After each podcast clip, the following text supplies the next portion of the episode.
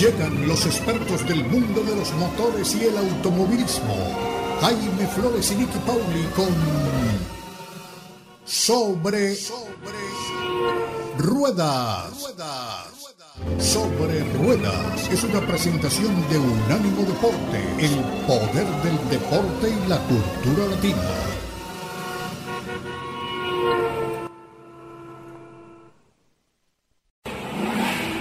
Sobre Rueda. Sobre Rueda. El programa donde rugen los motores. Todo bajo la lupa especializada de Jaime Flores y Nicky Paul. Con todo el análisis sobre el automovilismo en el mundo y la industria automotriz. Unánimo Deportes presenta Sobre Rueda. Sobre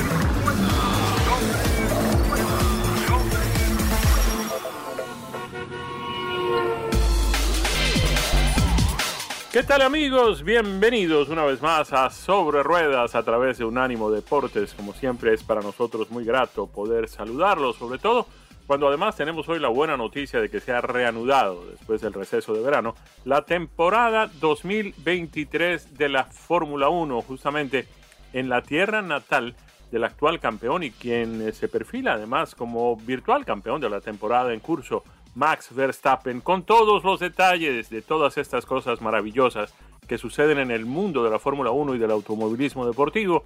Saludamos a doña Nikki Pauli. Nikki, qué placer una vez más saludarte. Saludos Jaime, saludos amigos, ¿qué tal? Qué gustazo estar con todos ustedes para hablar de la Fórmula 1 que regresa este fin de semana a las pistas y regresa para disputar el Gran Premio de los Países Bajos, también conocido como el Gran Premio de Holanda, en el circuito de Zandvoort. Será la carrera número 14 y la primera después del parón de verano. Apenas nos restan 10 carreras para culminar esta temporada 2023, que cuando arrancábamos por allá por marzo decíamos será larguísima y sin embargo se ha ido muy pero que muy rápido. Y llegamos a este circuito de Sanford, que es un circuito mm, poco, poco regular dentro de la Fórmula 1, por decirlo de alguna manera, porque es un circuito bastante estrecho en el que las rectas son más bien cortas. Así que eh, un compromiso interesante en materia de puesta a punto para cada uno de los monoplazas y por supuesto la gran celebración para el piloto holandés Max Verstappen que llega a correr frente a su público como líder del Campeonato Mundial de Pilotos con una ventaja de 125 puntos respecto a su compañero de equipo que es precisamente quien lo sigue más cerquita en el campeonato eh, de pilotos. En el caso del campeonato de constructores, la gente de Red Bull Racing prácticamente ya ha sellado este campeonato de constructores. Tienen 503 puntos sumados hasta este momento, 256 por delante de su más cercano competidor.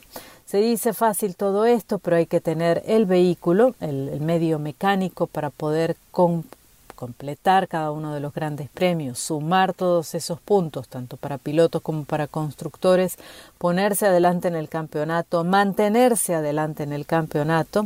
No siempre llegar es fácil, pero mantenerse también tiene lo suyo de complicado.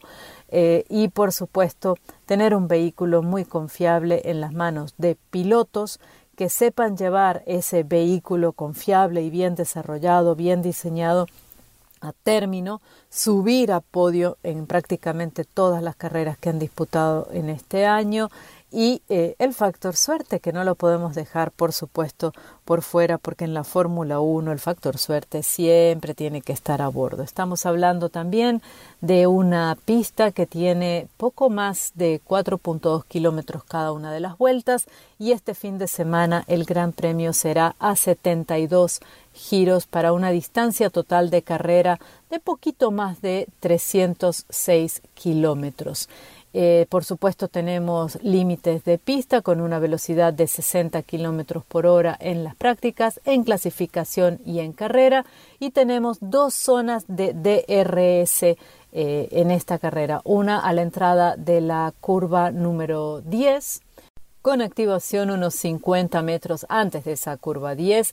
La detección de la segunda zona de DRS es unos 20 metros antes de la curva 12 y la activación unos 40 metros antes de la curva 13. Con esto ya tienen más o menos un panorama de lo que va a ser este fin de semana en el que la gente de Pirelli ha traído, ha llevado al Gran Premio de Holanda eh, los tres tipos de neumáticos C1, C2, C3, siendo C1 el de línea blanca, es el considerado el compuesto más duro, el C2 o línea amarilla es el compuesto medio. Y el C3 es el suave que tiene esta línea que para algunas personas, y aquí siempre es un comentario eso aquí en, entre nosotros, Alguien, hay quien lo ve más rojo y hay quien lo ve más naranja. Pero bueno, para que tengan esos tres tipos de neumáticos que se van a estar utilizando este fin de semana. La carrera del año pasado, por cierto, fue, digamos que territorio Max Verstappen completamente. Eh, Max Verstappen fue el piloto que eh, tuvo la estrategia ganadora, sin duda, con un C3 al principio, arrancó con un neumático eh, blando suave, luego utilizó el, C2, pasó al C1 y por último utilizó C3. Así que em, logró hacer la pole position en 1.10.342, luego hizo en carrera la vuelta más rápida y ganó. En esta ocasión lo acompañaron en el podio George Russell de Mercedes y Charles Leclerc de Ferrari, así que podemos decir que fue un podio de alguna manera variado con eh, tres pilotos de tres escuderías distintas. Eh, eso le, puso un poquito más de, sabor a esa carrera. Se espera, por supuesto, que este fin de semana eh, Max Verstappen también pudiera arrasar llevarse prácticamente todo lo que esté a su disposición y de hecho este fin de semana Max Verstappen tendría la oportunidad de igualar a Sebastián Vettel en su récord de nueve victorias consecutivas en la Fórmula 1.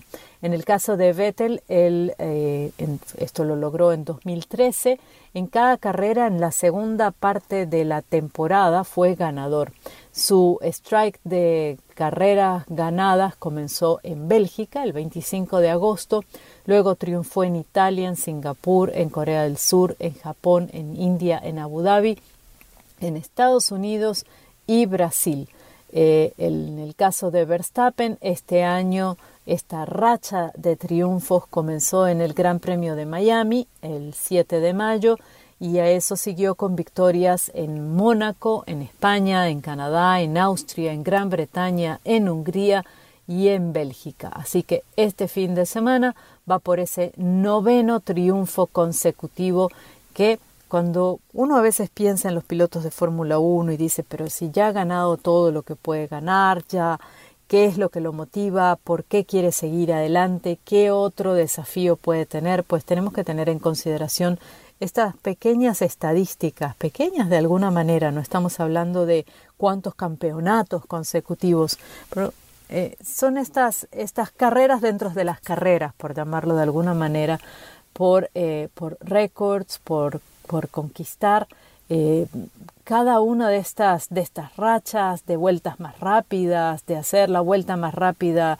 en carrera, la pole position y la victoria, eh, todo esto suma para los pilotos y los mantiene constantemente motivados. Esta es para aquellas personas que me decían, bueno, pero Holanda es relativamente nueva en el calendario de la Fórmula 1. No es, no es un gran premio nuevo. De hecho, esta será la carrera número 33 que se dispute como Gran Premio de Holanda.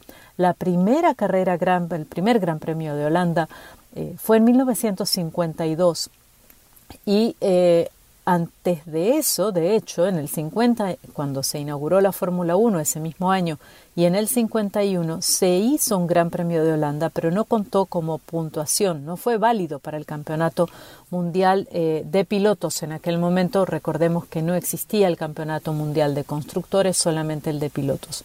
La carrera se disputó, eh, no se disputó de hecho en 1954, en el 56, en el 57 y en el 72, pero prácticamente cada año hasta 1985 estuvo presente en el calendario de la Fórmula 1. Regresó después de varios años de ausencia en el 2021 y eh, de estas, tres, de estas 33 carreras que se han disputado como Gran Premio de Holanda, todas ellas se han llevado a cabo en el circuito de Sandford, no siempre con la misma configuración porque es un circuito que ha ido cambiando a través de los años, como las normativas generalmente lo exigen. Jim Clark, un piloto de otra era, eh, es el piloto más exitoso hasta la fecha en el Gran Premio de Holanda. Eh, Jim Clark ganó en 1963 y 65 y luego en el 67. Esa victoria de 1967 fue de hecho la primera de un motor que luego sería exitosísimo en los años siguientes en la Fórmula 1, el motor Cosworth eh, DFV, eh, que logró infinita cantidad, creo, de victorias. No tengo el número preciso, pero eh, definitivamente uno de los motores más ganadores de la Fórmula 1. Eh, Ferrari es el equipo más exitoso en esta, en esta pista o en el Gran Premio de Holanda. Ha logrado ocho victorias, incluyendo la inaugural, la de 1952, en aquella ocasión con Alberto Ascari, y la más reciente en 1983 por intermedio del piloto francés René eh, Arnoux. Así que esos son algunos de los numeritos y de las estadísticas que todos me preguntan siempre en la, para la Fórmula 1, para cada gran premio. Allí los tienen, tienen un poquito de todo para que eh, puedan conversar en las redes sociales y puedan también llevar esos numeritos que tanto les interesan. Otra nota que quería compartir con ustedes este fin de semana y que no tiene que ver con el Gran Premio de Holanda, pero sí tiene que ver con la Fórmula 1, es que Felipe Massa, el piloto brasileño ex Ferrari, estaría tomando acciones legales sobre los resultados del campeonato de 2008. Él ha roto el silencio sobre el Crash Gate, un incidente que fue muy comentado en su momento y que eh, lo perjudicó en la cantidad de puntos que sumó para final de temporada, finalmente una temporada en la que Lewis Hamilton se quedó con el campeonato. Y eh, el brasileño a raíz de nuevas informaciones que han salido a la luz en fechas recientes ha comentado que él no tiene nada en contra de Lewis Hamilton, pero que quiere que eh, un equipo legal se encargue de investigar qué fue lo que ocurrió en aquel entonces. Decía Felipe Massa, me duele, es una situación en la que yo tenía el título en las manos, ese título era nuestro y nos lo quitaron con manipulación. Esto es lo que ha asegurado a una entrevista concedida a Globo Esporte en Brasil. Sin duda, agregó Massa, es algo muy serio para el deporte, para la justicia y para todas las personas que forman parte del deporte, que siempre pensábamos que es algo limpio, pero no. Massa ha eh, contratado a un equipo de cinco o de abogados en cinco países diferentes para que lleven el, caso y tiene muy claro que eh, él quiere que se haga justicia. Él quiere que salgan a la luz los hechos, lo que ocurrió y, ¿por qué no?, que ese campeonato pase a sus manos. Eh, en él, está convencido de que era su campeonato. Así que bueno, por supuesto estaremos haciendo seguimiento a esta nota más en el ámbito legal, eh, pero también en el ámbito deportivo, porque afecta la reputación de la Fórmula 1 y esa limpieza con la que debería disputarse cada gran premio y que aparentemente no fue el caso en aquella ocasión y que habría cambiado el desarrollo del Campeonato Mundial de Pilotos. Así que estaremos muy atentos a esto. Nosotros de momento vamos al corte y cuando regresemos les contaré qué vehículo he estado manejando recientemente. Ya volvemos con más. Bienvenidos a esta segunda vuelta en nuestro circuito llamado Sobre Ruedas por Unánimo Deportes. Este es el segmento en el que nos subimos a bordo de alguno de los vehículos que he tenido la oportunidad de manejar y los invito a que vengan conmigo a dar una vueltita, una vueltita virtual, una vueltita con los comentarios de lo que me ha parecido cada prueba de manejo. Y en estos días tuve un vehículo compacto en tamaño, pero muy amplio en oferta, que me encanta y que quiero compartir, por supuesto, con todos ustedes. Les estoy hablando del Subaru Crosstrek 2024. Llega rediseñado, con este modelo abre la tercera generación de un vehículo que sinceramente ha sabido calar en el gusto del consumidor. En lo personal me gusta porque es un vehículo all-wheel drive estándar, porque ofrece muy buenos números en cuanto al consumo de combustible, estamos hablando de 26 millas por galón en la ciudad y 36 millas por galón en la carretera, y porque su cabina está bien diseñada sacando muy buen provecho del espacio. Es un vehículo que de hecho se siente más grande de lo que es.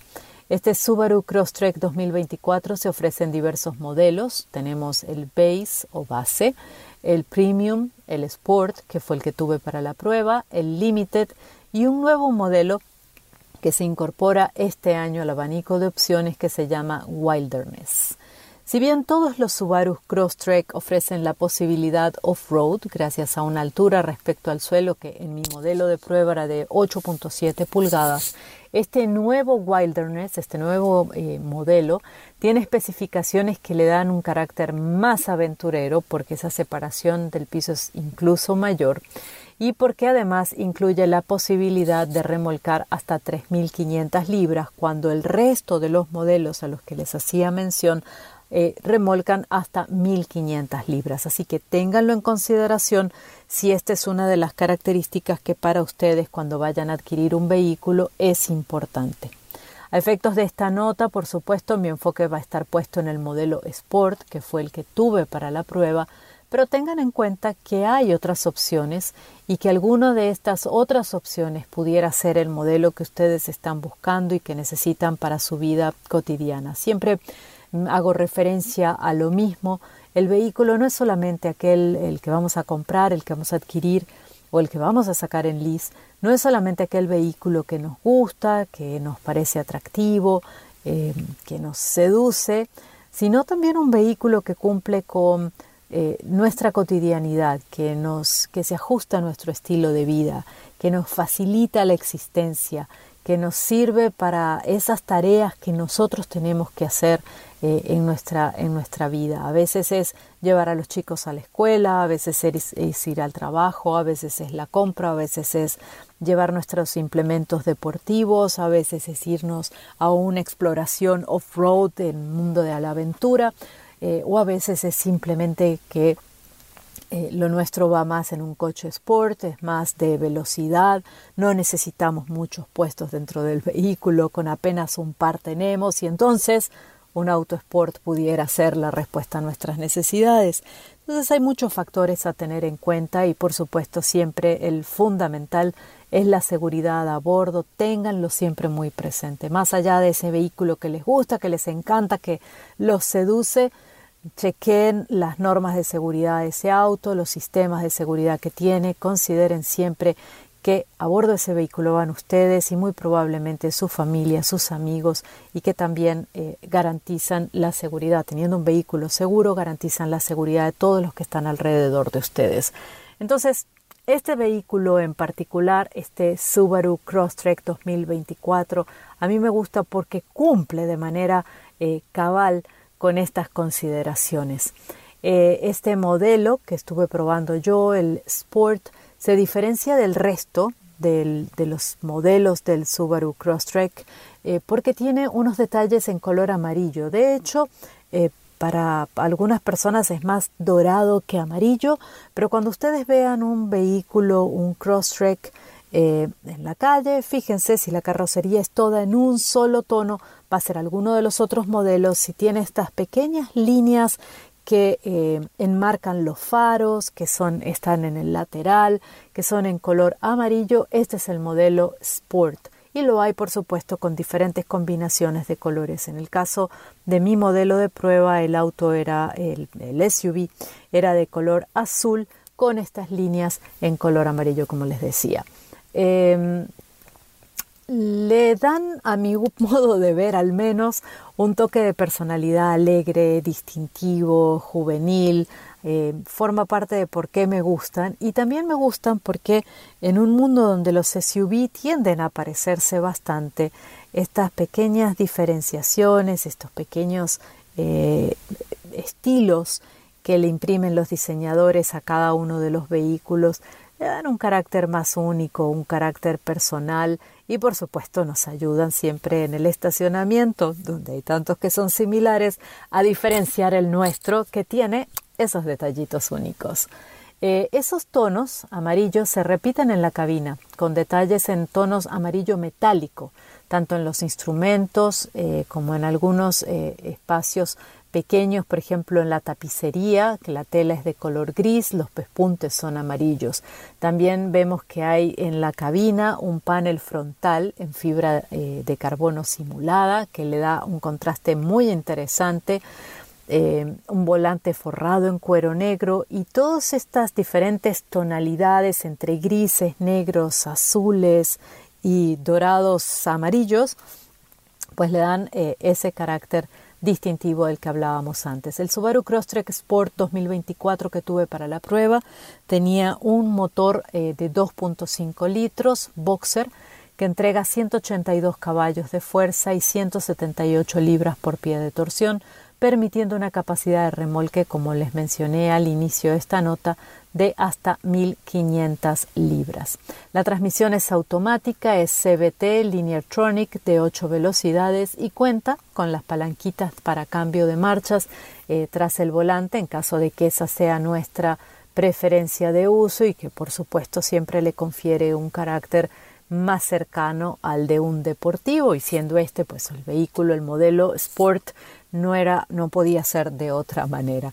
Eh, tanto el acceso como el encendido de este vehículo son sin llave, el volante es telescópico y además tiene ajuste manual de altura. La motorización, detalle importante, varía según el modelo del Subaru Crosstrek. En el modelo base o base, por ejemplo, el motor es un 2 eh, litros, así que tengan esto en cuenta cuando ustedes se acerquen al concesionario para explorar las diferentes opciones. El manejo es muy suave, es un vehículo mm, para mí eminentemente urbano, se luce por las calles de la ciudad, eh, no es un vehículo rapidísimo, no, no, lo podemos comparar, por supuesto, con un deportivo, no es esa su función. Eh, su tiempo de 0 a 60 millas por hora es de aproximadamente 9 segundos, pero es un vehículo que se comporta muy bien en las curvas y que en mi prueba de frenado, que es una prueba que hago eh, siempre, intento hacerla con todos los vehículos que me traen para probar, una prueba de frenado de emergencia, eh, en que uno clava los frenos y siempre se hace por supuesto en un sitio seguro, en un estacionamiento y bajo condiciones controladas, pero es una prueba que me gusta hacer porque me da eh, una idea de cómo se comporta el vehículo en esos momentos en los que uno realmente lo necesita. En este caso el Subaru, eh, el Subaru Crosstrek mantuvo la línea eh, no se desvió, eh, me, hizo, realmente me, transmitió una sensación de mucha seguridad y lo mismo me ocurrió al pasar sobre agua emposada en la ciudad eh, de Miami en los días en los que lo tuve, donde resido. Estuvo lloviendo bastante, así que tuve la oportunidad de manejar sobre piso mojado y pasar sobre agua emposada, sobre algunos charcos bastante pronunciaditos y profundos y el vehículo siempre se comportó muy bien. La cabina, como les mencioné anteriormente, eh, luce más amplia de lo que uno esperaría en un vehículo de este tamaño. Los asientos me resultaron cómodos, tienen varios ajustes, de hecho en el asiento del conductor 10, incluidos dos para la región lumbar, eh, y esto por supuesto me permitió encontrar una muy buena posición de manejo. Eh, en el caso de mi vehículo de prueba había calefacción en la primera fila de asientos, la pantalla táctil es de 11.6 pulgadas, es tipo tableta con imágenes de alta resolución y por primera vez este vehículo cuenta con el sistema Subaru Starlink Multimedia Plus.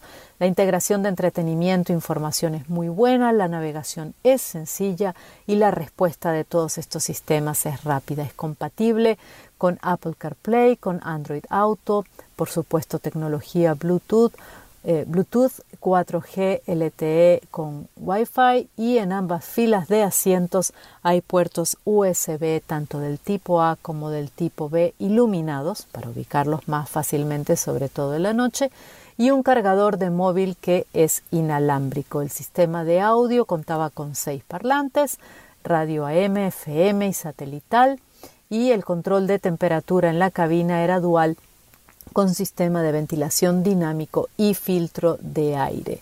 Eh, la verdad es que el espacio en la segunda fila también es generoso, el espacio en el área de carga eh, se puede eh, ampliar si uno lo necesitara, puede llegar hasta casi 55 pies cúbicos, abatiendo los asientos de la segunda fila y si uno lo necesitara también hay rieles en el techo, lo cual amplía esa capacidad de carga. Cuenta con sistema de detección de tráfico en puntos ciegos, sistema para ayudarnos a mantenernos en el carril de manejo, alerta de tráfico posterior cruzado, cámara trasera, sistema de frenado de emergencia en caso de detectar colisión frontal inminente, alerta para chequear que nadie se nos quede en el vehículo al bajarnos, control de crucero adaptativo, luces LED antiniebla, frenado automático en reversa, sistema de monitoreo de presión de aire en los neumáticos, en fin, es un vehículo sumamente completo y una extraordinaria relación precio-valor. El precio del Subaru Crosstrek 2024 arrancan los 24.995 dólares y el modelo Sport que tuve para la prueba, incluyendo los opcionales, llegaba a los 32.210. Así que un vehículo que les recomiendo ampliamente, pasen por el concesionario, no dejen de conocerlo en persona. Subaru Crosstrek Sport 2024. Vamos al corte comercial y cuando regresemos, Jaime nos estará contando algunas de las noticias de la industria automotriz y por supuesto sus apruebas. Ya volvemos con más. Aquí estamos de regreso con ustedes en otro segmento de Sobre Ruedas en nuestra edición de hoy y vamos a aprovechar este segmento para ponernos al día con impresiones de manejo de varios vehículos que hemos tenido la suerte de conducir por estos días. Eh, vamos a comenzar mm, con eh, dos de ellos, eh, un utilitario deportivo de gran envergadura y un utilitario deportivo también, pero de envergadura un poco menor. Vamos a comenzar con el Toyota 4Runner, que es sin lugar a dudas uno de los grandes en el mercado. Además, se ha anunciado por estos días de que volverá al portafolio de productos de Toyota, particularmente en el mercado de los Estados Unidos, el que fuera un verdadero legendario, un producto, una verdadera leyenda, un producto legendario dentro del portafolio de Toyota, que es el famoso Land Cruiser, el Land Cruiser original, que era pues, digamos, la versión japonesa del Jeep americano, que pues, fue lanzado justamente mm, en los años previos a la Segunda Guerra Mundial. Pues bien, eh, cuando, dice la historia, y eso no me lo invento yo, dice la historia, que cuando llegó la guerra de Corea, eh, los Estados Unidos no estaban en condiciones de fabricar la cantidad de jeeps eh, que eran necesarios, es decir, este modelo de propósito general, este vehículo que servía para todo y que además era muy versátil y, muy capaz de enfrentar pues, eh, situaciones difíciles en carreteras y en caminos. En fin, los Estados Unidos no podían seguir fabricando jeeps en ese momento, estábamos pues justamente después de la posguerra en una situación bastante confortable desde el punto de vista económico para los Estados Unidos. Eh, vivíamos lo que se conoce como el baby boom eh, y, la gente estaba prosperando. las personas comenzaron a salir a los suburbios, eh, eso hacía mucho más necesario que antes el tener un vehículo, el país estaba construyendo carreteras en cantidades enormes y a un ritmo muy acelerado, de manera que había una gran demanda para vehículos. era la década de los 40, final de los 40, comienzo de los 50 y ya casi entrando en los 60, y no había condiciones de fabricar esos jeeps. Es ahí donde el gobierno de los Estados Unidos busca a sus aliados en Japón. Recordemos que después del fin de la Segunda Guerra Mundial, pues eh, los Estados Unidos prácticamente se hacen cargo eh, del país vencido después de que se firmó eh, la capitulación por parte del mm, gobierno japonés y sin la presencia, pero de todas maneras con la anuencia del emperador Hirohito. Entonces, ¿quiénes podrían fabricar estos vehículos? Pues echaron mano de la gente de Toyota y Toyota lanzó su modelo que era el Land Cruiser para esa época. Eh, algo similar hizo unos años después la gente de Nissan que lanzó, lanzó lo que se conocía como el eh, Nissan Patrol. De manera que estos dos vehículos de alguna manera eran, mm, yo no diría que una copia, pero sí eh, muy similares y además tenían como propósito cumplir el cometido de, ese vehículo de propósito general que había hecho mm, la gente de Jeep, o lo que hoy es Jeep pero que en aquella época era un conglomerado completamente diferente. De hecho, el vehículo llegó a ser fabricado por prácticamente todos los fabricantes de vehículos. Era tal la demanda de Jeeps eh, por cuenta de la guerra que había necesidad de fabricarlo eh, en diferentes plantas. Pero bueno, nos estamos yendo un poco del terreno porque mm, solamente quería mencionarles que el Land Cruiser que ahora tenemos o que tuvimos hasta hace algunos años y vuelve ahora eh, es un modelo un poco diferente. Mm, viene a cumplir el cometido de llenar el espacio que creó la demanda de utilitarios deportivos, sobre todo los de gran tamaño, que empezaron llenando la gente de Range Rover, la gente de mm, eh, Chrysler en aquella época con sus modelos Mm, más grandes, la gente de AMC con sus modelos eh, del Jeep Cherokee, en fin, todo lo demás. Pues bien, uno de estos modelos que llena justamente ese segmento, que viene pues a enriquecer ese segmento, es el Ford Runner de Toyota, que tuvimos la suerte, el privilegio de conducir por estos días aquí en, nuestra, nuestro driveway, estuvo parqueado por una semana. Además, lo tuvimos en un modelo muy, muy particular, que es eh, pintado con el color rojo Barcelona y con algunos detalles negros y algunos detalles de diferentes colores. Pues bien, este es un vehículo mm, que de alguna manera nos da la impresión, y aunque no tenemos nada negativo que decir de él, nos da la impresión de que está un poco mm, sobrepasado, es decir, ya un poco pasado de moda. Es un vehículo con un tamaño muy grande, con un desperdicio muy grande de espacio tanto dentro como afuera. El vehículo es muy grande para transitar por las calles, en fin, todo lo demás. Em, pero además tiene un tren de potencia que ya está un tanto pasado de moda. Esperamos que pues con la llegada de este Land Cruiser eh, algunos de los eh, compradores de este Forerunner se pasen a este lado y quién sabe Toyota decida renovar de forma definitiva este modelo. El modelo que viene además en seis versiones distintas, comenzando en el portafolio de productos con la versión SR5, que tiene un precio básico que comienza en los 41.050 dólares. Está la TRD Sport. TRD es la sigla de Toyota Racing Development, desarrollo de productos de Toyota para competencias. Hay una edición especial de 40 aniversario. Miren ustedes, es un vehículo que viene produciéndose desde hace 40 años y que lamentablemente Toyota no ha tenido la precaución o el tiempo para dedicarle un poco más de atención y renovarlo un tanto. Eh, está la versión Limited también, que está cerca de los 49.785 y la que manejamos, que es la versión TRD Pro, eh, con 56.015 dólares de precio básico. El motor que impulsa este 4Runner de Toyota es un V6 de 4 litros que produce 270 caballos de potencia y está acoplado a una transmisión automática de 5 velocidades. Miren ustedes, motores de 4 litros V6 produciendo 270 caballos realmente están un tanto desactualizados. Y una transmisión automática de 5 velocidades, cuando ya tenemos modelos que ofrecen 10 velocidades, también nos da la impresión de que Toyota podría hacer mucho más por este vehículo. Además, en lo que tiene que ver con mm, eh, eh, desempeño en materia de consumo, es decir, en rendimiento en materia de consumo de combustible, Estamos hablando de 16 millas por galón en la ciudad y 19 millas por galón en la autopista. Tampoco son cifras realmente muy competitivas. De manera que aunque nos gusta este Toyota 4Runner y tiene sus amigos y tiene mucha gente que, lo prefiere así, tradicional, convencional, a la usanza de hace algunos años, pues mm, caramba, no tenemos nada negativo que decir de él. Apenas creemos que pues eh, ya es hora de que Toyota mm, eh, pues actualice un poco más este 4Runner. Del Forerunner pasamos eh, a un vehículo del que ya habíamos hablado tangencialmente hace un par de semanas, que es el Mercedes-Benz GLE 450 Formatic. Esta es, digamos, el, utilitario deportivo de tamaño mediano eh, de Mercedes-Benz. Habíamos dicho cuando hicimos el comentario sobre este vehículo hace un par de semanas que pues esa letra E en su nomenclatura, en su designación, pues obedece al tamaño del chasis de donde viene, de la plataforma de donde viene, es decir, la plataforma del auto a partir de la cual se ha, creado, se ha creado este crossover. El E es el automóvil E en el portafolio de productos de Mercedes-Benz, es el, el, sedán de tamaño mediano. Pues bien, el que mm, tuvimos la oportunidad de compartir impresiones de manejo con ustedes hace un par de semanas fue el que tuvimos la suerte de conducir cuando gracias a la cortesía de nuestros amigos de Mercedes-Benz y de J. Smith Associates parte del grupo NAVS, eh, estuvimos en Chicago en una cuestión familiar, instalando a nuestra hija eh, que decidió irse a vivir a esa ciudad. Allí manejamos el modelo tradicional a gasolina con motor de 6 cilindros turbo, 3 litros de desplazamiento y 375 caballos de potencia.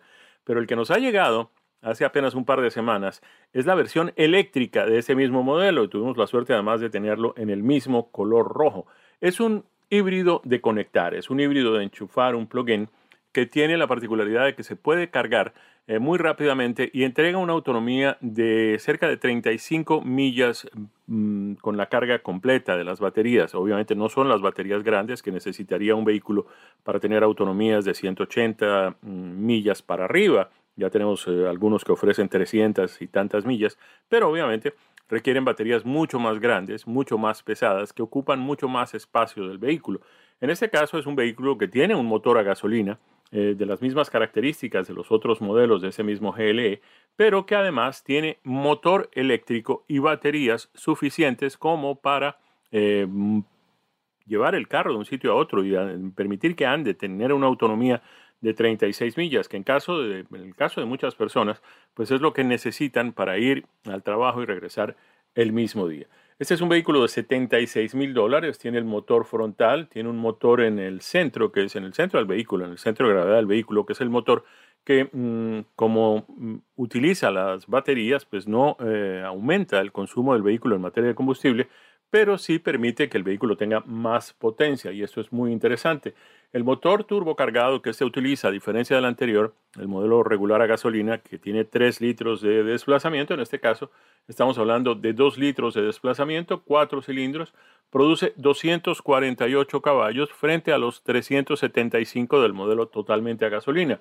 Pero miren ustedes, es aquí donde se produce el milagro, porque con ese motor eléctrico del que les estaba hablando, hay 134 caballos más de potencia, lo que permite un combinado de 381 caballos por encima, 6 caballos por encima del de gasolina eh, de tiempo completo. De manera que ahí están eh, las dos eh, opciones, es decir, tiene un vehículo con la, la potencia suficiente, uno totalmente a gasolina y el otro híbrido de conectar, que pues suma la potencia que producen sus dos motores, el de gasolina y el eléctrico. En este caso, este 100% eléctrico eh, tiene un precio de 76 mil dólares. Mm, el eh, que tuvimos la suerte de conducir llegó a los 87 mil dólares, si la memoria no me falla. Pero miren ustedes, en materia de desempeño, 0 a 60 millas en 5.6 segundos, perdón, 130 millas por hora es la velocidad máxima y permite además eh, un desempeño, es decir, un rendimiento de 24 millas por galón como promedio 25 millas por galón en la ciudad y 23 millas por galón en la autopista.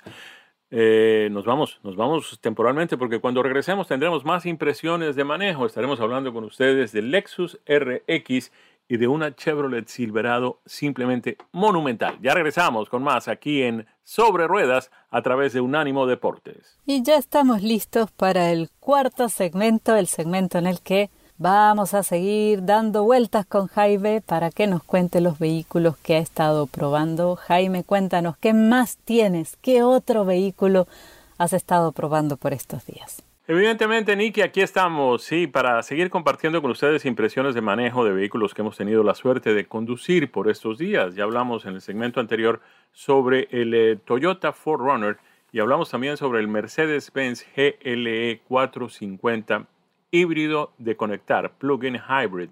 Ahora vamos a compartir con ustedes impresiones de manejo de otros dos productos. Vamos a hablar, como les habíamos anticipado, del Lexus RX, pero también vamos a hablar del Silverado 1500 ZR2, conocido también como Bison o Bisonte o Búfalo, en fin, como ustedes prefieran. Empecemos con este Lexus RX, que ha sido el eh, crossover mediano de la marca japonesa eh, de mejor desempeño en materia de ventas y en materia de preferencia por parte de los consumidores.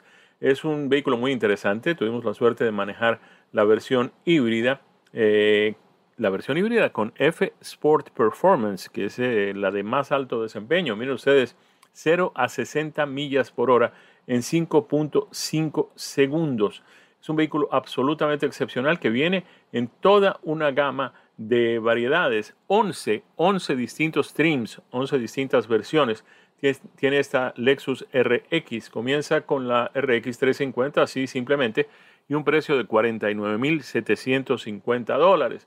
Tiene una versión premium, está la versión híbrida, está la versión premium plus, está otra híbrida premium, otra híbrida premium plus, la F Sport, la Luxury, Luxury F Sport Performance, que es la que nosotros tuvimos la suerte de manejar, que tiene un precio de 64.595 dólares, y la versión RX450 híbrida Luxury, que es también excepcionalmente bien equipada y además con unas versatilidades eh, fuera de serie, no solamente en lo que tiene que ver con el uso y con el tamaño interior, sino además con lo que es más importante, que es el desempeño, el tren motriz, en fin, en todo lo demás. El modelo básico 350 eh, está mm, impulsado por un motor de 4 cilindros turbo cargado, 2.5 litros de desplazamiento, que entrega 275 caballos de potencia. Ese es el motor básico, el motor a gasolina 100%. Viene en una versión híbrida también, la RX350, la RX350H, que esa H significa justamente eh, que es híbrida, y mm, pues tiene su motor eléctrico eh, acoplado a un motor a gasolina de 4 cilindros, 2.4 litros. El motor a gasolina entrega 246 caballos. El motor eléctrico ayuda con unos cuantos caballos más hasta mm, que llegamos a la RX 500 eh, híbrida F Sport Performance de la que estábamos hablando, fue la que tuvimos la suerte de conducir, que combina este motor turbo cargado de 2.4 litros con la potencia que desarrolla el motor eléctrico y entrega en combinación uno con el otro, el eléctrico con el de gasolina, 367 caballos de potencia. Utiliza el sistema de Toyota, de Lexus Toyota Direct 4, que le permite enrutar, es decir, dirigir la potencia a las cuatro ruedas, dependiendo de donde sea más necesaria. Em, ¿Qué les puedo decir además de este mm, modelo? Mm, en la aceleración, 0 eh, a 60 millas en 5.5 segundos. Hay una versión además, eh, miren ustedes, tienen eh, por un lado el motor a gasolina convencional, 2.5 litros, la versión híbrida también convencional, pues es el motor a gasolina más el motor eléctrico, pero hay una versión híbrida de conectar. La versión híbrida de conectar tiene el motor de 2.5 litros, 4 cilindros, pero tiene tres motores eléctricos y viene como es natural, teniendo esos motores, prácticamente uno para cada rueda, tiene eh, tracción en las cuatro ruedas. Em, a ver, en estos modelos tenemos eh, un desempeño en materia de consumo de combustible, un rendimiento verdaderamente excepcional. 37 millas por galón en la ciudad, 34 millas por galón en la autopista. Eh, ya la versión híbrida, 27 en la ciudad, 28 en la autopista. y cuando sumamos a todo esto, el 450, la versión 450, híbrida, mm, tendríamos mm, un rendimiento de combustible combinado de 83 millas por galón. Miren ustedes, vehículo excepcional, este eh, Lexus RX350 es este modelo que de alguna forma comparte ciertas eh, mm, características y particularmente comparte plataforma con el Highlander de Toyota. De allí nos vamos a un verdadero gigante, gigante en todos los sentidos.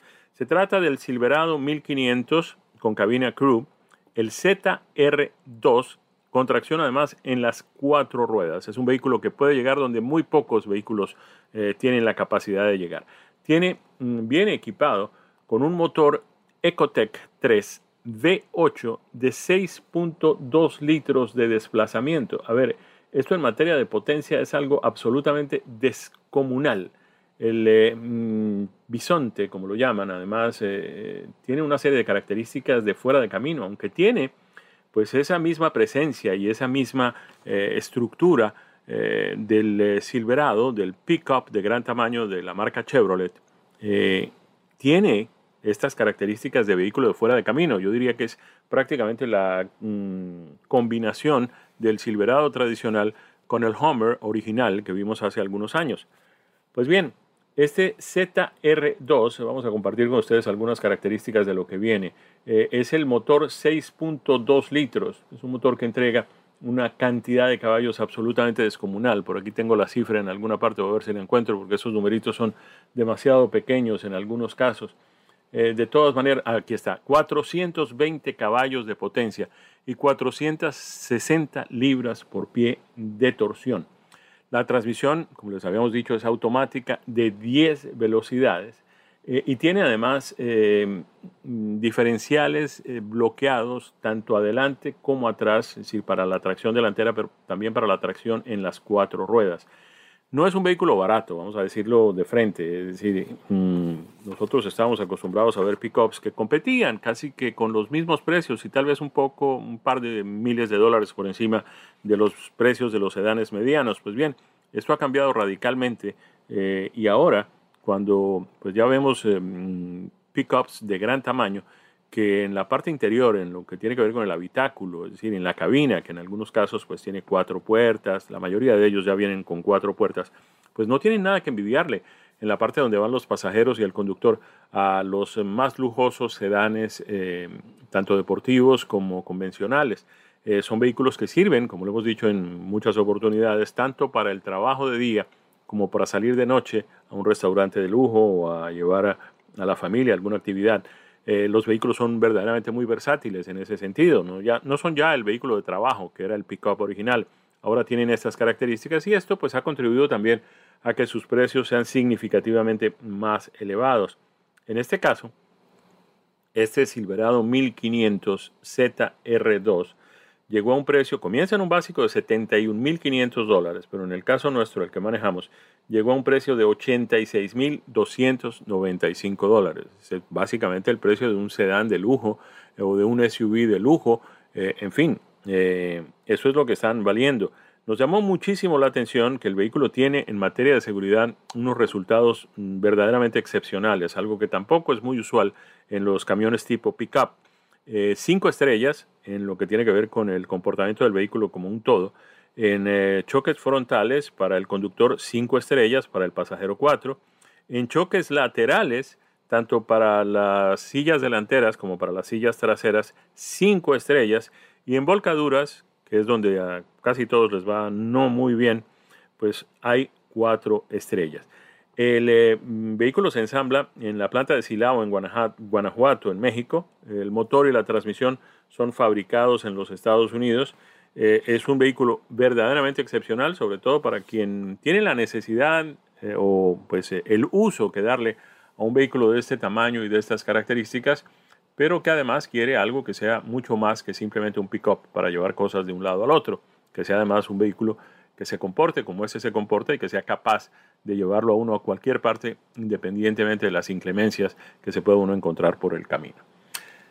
Yo no lo pude sacar mucho porque pues en eh, las calles realmente no es el vehículo más conveniente, es eh, algo difícil de estacionar en algunos lugares, pero no por eso dejé de conducirlo eh, varias veces durante la semana y la verdad es que me trajo muchísimas satisfacciones.